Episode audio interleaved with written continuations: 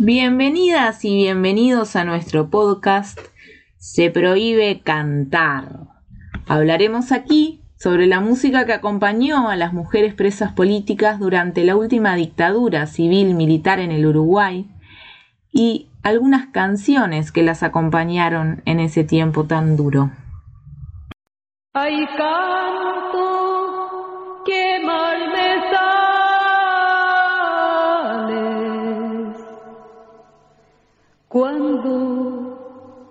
tengo que cantar espanto.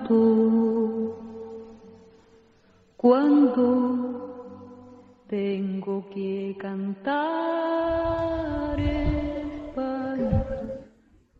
La música estuvo presente de diferentes modos en la prisión y se convirtió en un elemento evocador. Desde las canciones de Julio Iglesias que ponían los carceleros para distraerse y apagar los gritos de los torturados, como sucedió en Villa Grimaldi, y las canciones susurradas o silbadas por los vecinos para dar aliento y compañía a las compañeras o compañeros incomunicados desde diversos recintos. En ese primer momento de antesala a la prisión prolongada, las canciones se hacían presentes con su dejo de alivio o de horror. Luego, en la organización, en el contacto con los pares, la música se convertía en un vehículo de evasión, de crecimiento personal, de creación artística, de acción política.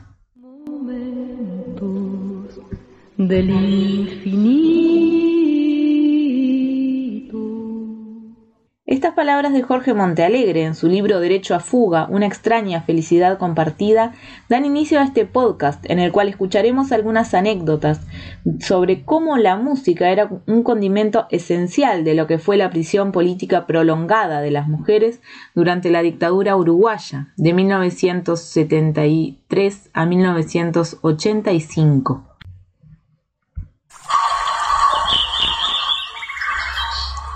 Esa noche, en el calabozo desde los sectores, nos cantaron Niño mi niño, y con Biglietti vino Guillén, Serrat, continuaron con todas las canciones de cuna y esperanza que conocían. Fue una hermosa noche, y dormimos en paz. Elena tuvo a su hijo mientras estaba presa y luego fue de vuelta a su calabozo en Punta de Rieles con su bebé recién nacido. En los momentos importantes, tales como el nacimiento o la muerte, se recurría a las voces de los artistas que las presas consideraban propios y que eran parte de su capital cultural compartido para expresar los sentimientos que era imposible decir de otra manera. Las compañeras acompañaban a ese hijo y a esa madre recién nacidos con la dulzura de su voz.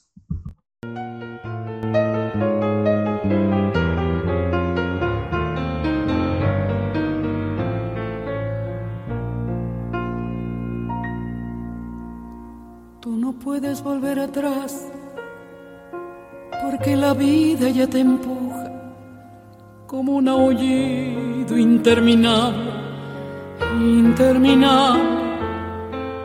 Te sentirás acorralado, te sentirás perdido solo, tal vez querrás. Paula Laborde, que pasó siete años presa en Punta de Rieles, Recuerda sus pasos por el calabozo, donde estaba incomunicada totalmente y en pésimas condiciones. De sus estancias en el calabozo, recuerda una en especial que duró 120 días. Entró en verano y salió en invierno.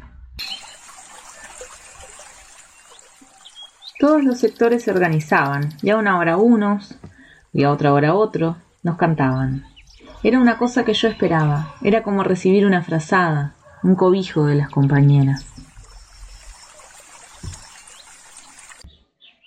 Anahit Aharoñán, quien pasó 11 años en Punta de Rieles, también recuerda lo que ella llama las calaboceadas.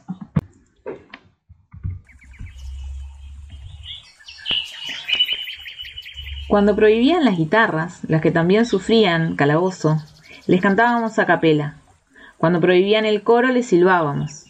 Un buen silbido que venciera el fuerte y frío viento sur era suficiente para recordarles a las compañeras aisladas que nosotras estábamos allí, para acompañarlas a la distancia. ¿Y cómo iban a prohibir un silbido?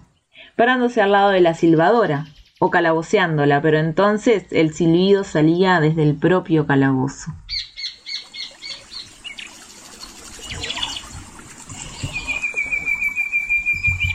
como un pájaro libre, como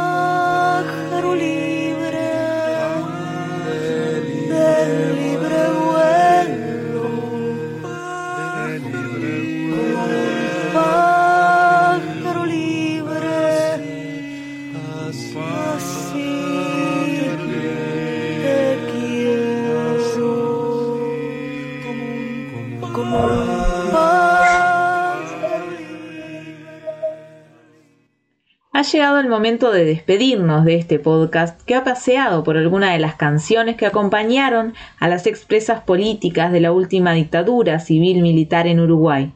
Esperamos que les haya fascinado esta temática tanto como a nosotros.